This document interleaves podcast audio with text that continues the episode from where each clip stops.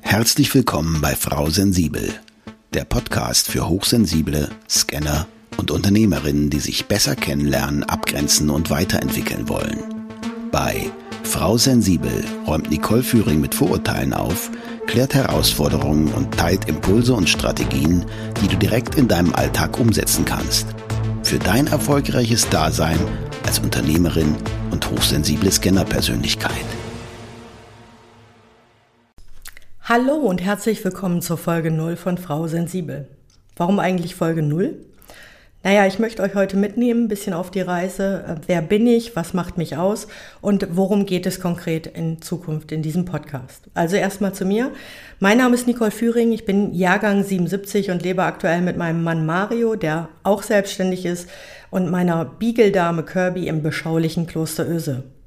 Das ist ein Ortsteil von Georgsmain-Hütte und wem das noch nichts sagt, das liegt bei Osnabrück im schönen Niedersachsen. In Osnabrück bin ich auch aufgewachsen. Meine Eltern haben sich dann irgendwann ein Haus in Georgsmeinhütte gekauft. Das heißt, wir haben einen Ortswechsel vorgenommen. Ich bin dann da auch erst weiter zum Gymnasium gegangen, habe dann aber sehr schnell gemerkt, okay, hier möchte ich mein Abitur nicht machen und habe gesagt, ich möchte eine Ausbildung machen, mich beworben und ähm, verschiedene Annahmen bekommen. Bin dann im Lebensmitteleinzelhandel gestartet und habe aber schnell gemerkt, okay, das Abitur kann ich vielleicht doch noch mal gebrauchen und habe an der Abendschule in Osnabrück mein Abitur nachgeholt. Nach dieser Ausbildung habe ich gemerkt, okay, jetzt habe ich viel über Kunden, über Warenmanagement, äh, Lieferketten etc. gelernt. Ich möchte aber noch ein bisschen tiefer in den kaufmännischen Bereich einsteigen und habe eine zweite Ausbildung absolviert und zwar bei einer Krankenkasse. Und da mich Vertrieb und Marketing sehr interessiert haben, habe ich mich direkt parallel dazu an der Abendschule für die Ausbildung zum Betriebswirt für Marketing und Management eingetragen und die auch noch absolviert. Und danach startete ich dann direkt bei einer Werbeagentur und das war ein sehr abwechslungsreicher Job. Da ich mich aber parallel bei verschiedenen Unternehmen ähm, beworben hatte, habe ich dann schnell gewechselt, weil mich eine Telekommunikationsagentur abgeworben hat und da bin ich erst im Customer Service gelandet. Das war ein sehr kleine, ähm, kleines Unternehmen am Anfang und als das dann wuchs, haben die sehr schnell erkannt, dass ich im Kundengespräch gut bin und auch im Verkauf und da bin ich dann in den Außendienst gestartet. Und parallel hatte ich mich schon selbstständig gemacht. Also nach der zweiten Ausbildung gibt's immer so Orientierungsgespräche bei der Agentur für Arbeit. Das habe ich auch wahrgenommen und ähm, der gute Berater hat mir dann gesagt, Mensch, Frau Führing, Sie können doch alles, also sowohl den Vertrieb als auch das Kaufmännische, machen Sie sich doch selbstständig. Also als ich aus dem Termin rausgegangen bin, habe ich nur mit dem Kopf geschüttelt und dachte, nee, das machst du nicht. Aber als ich dann zu Hause war, habe ich recherchiert und habe mal geguckt, was denn für Möglichkeiten sind, was ich denn zu tun habe. Und ähm, 14 Tage später habe ich ihm dann bei unserem weiteren Termin einfach mal meinen Businessplan vorgelegt und er hat es direkt genehmigt. Damals wurde das noch gefördert und somit habe ich da in die, den Schritt in die Selbstständigkeit gewagt. Ich bin damals mit einem Büro- und Vertriebsservice gestartet, äh, Draußendienst oder wie meine Kolleginnen und Kollegen damals immer gesagt haben, Doktoraußendienst, weil ich im Vertrieb halt so gut war und die Leute schnell davon überzeugt habe, was ich verkauft habe. Und ähm, ja, das startete dann parallel. In diesem Unternehmen ähm, habe ich dann schnell gemerkt, okay, ähm, als einzige Außendienstlerin ist es nicht immer ganz einfach. Ich hatte auch ab und an ein komisches Bauchgefühl und als meine Selbstständigkeit dann immer besser lief, habe ich mich dann tatsächlich auch dazu entschlossen zu kündigen und mich voll auf meine Selbstständigkeit zu konzentrieren. Ich habe dann einige Jobs für andere Unternehmen angenommen als freiberufliche beziehungsweise als ähm, Handelsvertreterin, habe im Bereich Arbeitsbühnen oder Dentalimplantate gearbeitet, war auch für einen Sicherheitsdienst zuständig und habe in viele Bereiche reingeschnuppert. Und das war dann für mich auch der ausschlaggebende Punkt, wo ich gedacht habe, okay, ich selbst und mein Unternehmen können sich jetzt weiterentwickeln. Und dann habe ich mich auf den Weg gemacht und eine Ausbildung zum Personal und Business Coach gemacht. Bei dieser einen ist es auch nicht geblieben, weil ich wollte verschiedene Werkzeuge und Techniken kennenlernen, wie ich Menschen auf ihrem Weg begleiten kann. egal ob Schema-Coaching oder Prozessbegleitung, Kursleiterin für Entspannungstechniken, Stressbewältigung und Achtsamkeit. Dann kam eine Ausbildung zum Resilienzcoach, weil immer die Arbeitsfähigkeit des Menschen dann auch Thema wurde irgendwie. Wie kann ich mit dem Stress klarkommen? Wie kann ich denn meine Ressourcen nutzen?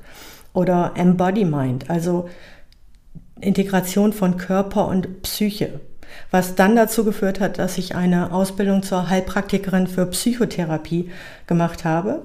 Möchte aber an dieser Stelle betonen, dass ich nicht in, dieser, in diesem Beruf arbeite, weil ich wirklich an dieser Stelle nur wissen wollte, okay, wo fängt eine psychische Störung an, bis wohin kann ich mit Menschen interagieren, wie erkenne ich das vielleicht auch. Also im Endeffekt auch eine Information zum Selbstschutz. Mit wem kann ich arbeiten? Wie funktioniert das? Und wann darf ich weitergehende Hilfe anbieten oder auf Ärzte zum Beispiel verweisen?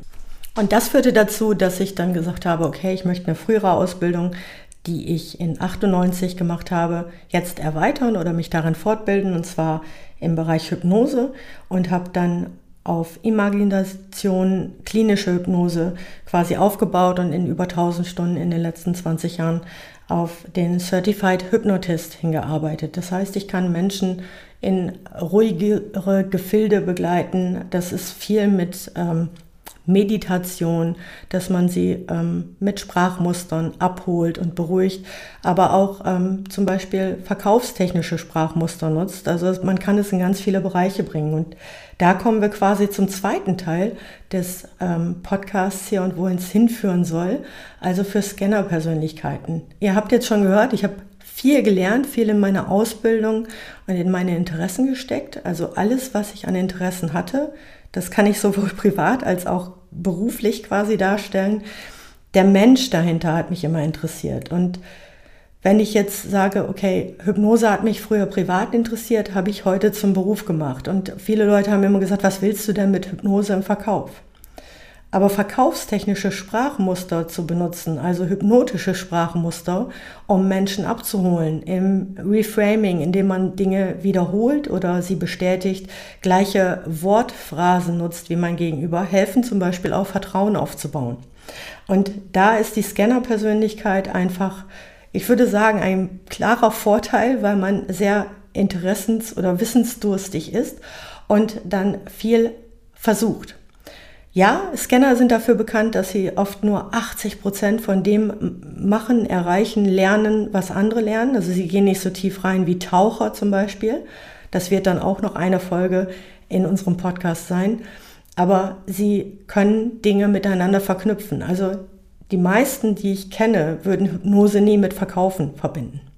Und wenn sie es verbinden, dann ist es wahrscheinlich irgendwie, ja, nicht ähm, gesellschaftskonform oder wie soll man das jetzt sagen? Also es hat nichts damit zu tun, dass ich jemanden hypnotisiere und er dann den Zwang verspürt, dass er etwas kaufen muss, sondern dass ich ihn wirklich, äh, wie man so schön sagt, abhole, dass ich ihn mitnehme, dass er sich bei mir gut fühlt, dass ich auf Sprachmuster eingehe. Und da hilft mir meine Hochsensibilität wieder, weil ich durch das professionelle Zuhören das sehr gut erkenne, was ist das für ein Mensch, was ist das für ein Typ. Und Darauf wollen wir eingehen. Wie kannst du deine Stärken als hochsensibler oder als Scannerpersönlichkeit, als Unternehmerin nutzen, einsetzen und verstärken? Und darauf möchte ich auch in meinem Podcast hinaus, weil ich habe mit der Zeit gelernt, dass man in Situationen kommt, in denen alle anderen vielleicht denken, okay, irgendwas ist hier jetzt komisch und ich weiß noch nicht, wie ich damit umgehen soll. Ähm, ich, ich muss hier jetzt raus. Ich möchte dir gerne Impulse und Hilfestellungen für solche Situationen geben, weil alles, was ich schon erlebt habe, wo ich auch Fehler gemacht habe und weiß Gott, ich habe viele Fehler gemacht, die musst du ja nicht nochmal machen. Und wenn du jetzt erkannt hast, okay, du bist hochsensibel oder du weißt es vielleicht auch nicht, dann helfen dir vielleicht die Erklärungen zur Hochsensibilität oder auch das gleiche gilt für die Scannerpersönlichkeiten auf diese Art und Weise weiter. Ich möchte dir damit eine Plattform geben. Also ich selbst war immer auf der Suche nach Gleichgesinnten. Die Kombination hochsensibel und Scanner ist jetzt auch nicht so alltäglich, aber ich möchte dir Möglichkeiten geben, da vielleicht zu gucken, wo findest du dich wieder, was kannst du an Impulsen gebrauchen. Und den Austausch mit Gleichgesinnten fördern und vielleicht auf dem Weg auch ein Stück begleiten für Klarheit sorgen. Vielleicht erkennst du dich dann in der einen oder anderen Situation wieder und brauchst, wie gesagt, die Fehler, die ich gemacht habe, nicht machen. Und so ist auch die Idee zu dem Podcast entstanden. Er soll die Themen behandeln, die dich umtreiben. Also zum Denken und Nachdenken anregen, dir helfen, dich selbst besser kennenzulernen und zeigen, dass es eben noch andere gibt wie uns. Das Themenfeld ist typisch für eine hochsensible Scanner-Persönlichkeit recht umfangreich. Es geht um die verschiedenen Merkmale und Fähigkeiten von hochsensiblen und oder Scanner-Persönlichkeiten und zwar in ihrer Rolle als Unternehmerin. Wir wollen die unternehmenskulturellen Aspekte beleuchten, den Umgang mit Herausforderungen und Aufgaben oder auch das Erreichen von Zielen, ohne sich zu verzetteln, besprechen. Da kommen viele Sachen mehr. Wenn ich das jetzt alles aufzähle, wird die Liste wahrscheinlich endlos. Ich würde mich freuen, wenn ihr einfach auch Feedback gibt, was euch umtreibt, wo ihr vielleicht Fragen habt im Bereich hochsensibel oder Scanner-Persönlichkeit und was ihr gerne besprechen wollt.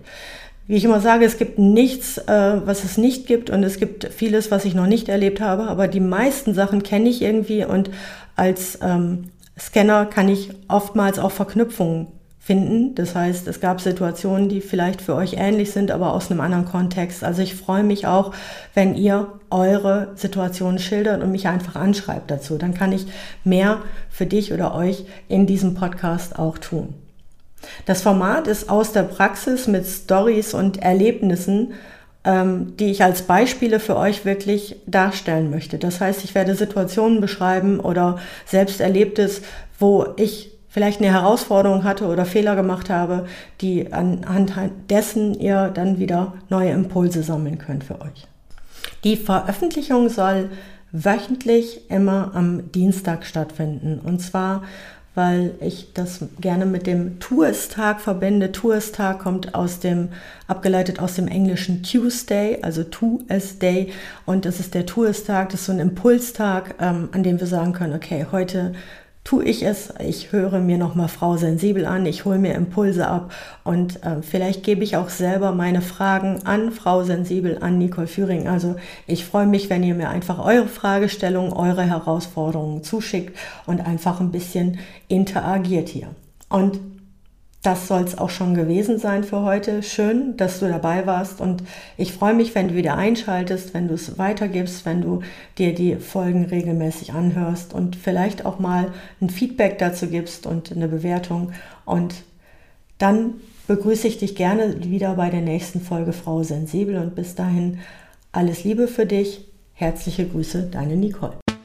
Danke für deine Zeit und schön, dass du auch in dieser Folge wieder mit dabei warst. Weitere Informationen zu Nicole, ihrem Podcast sowie den direkten Kontakt findest du unter nicoleführing.de. Wenn du auf deiner weiteren Reise jemanden suchst, der dir als Sparringpartner zur Seite steht, dann vereinbare einfach ein kostenfreies Orientierungsgespräch mit Nicole unter www.nicoleführing.de slash buchen oder nutze den Link in den Show Notes.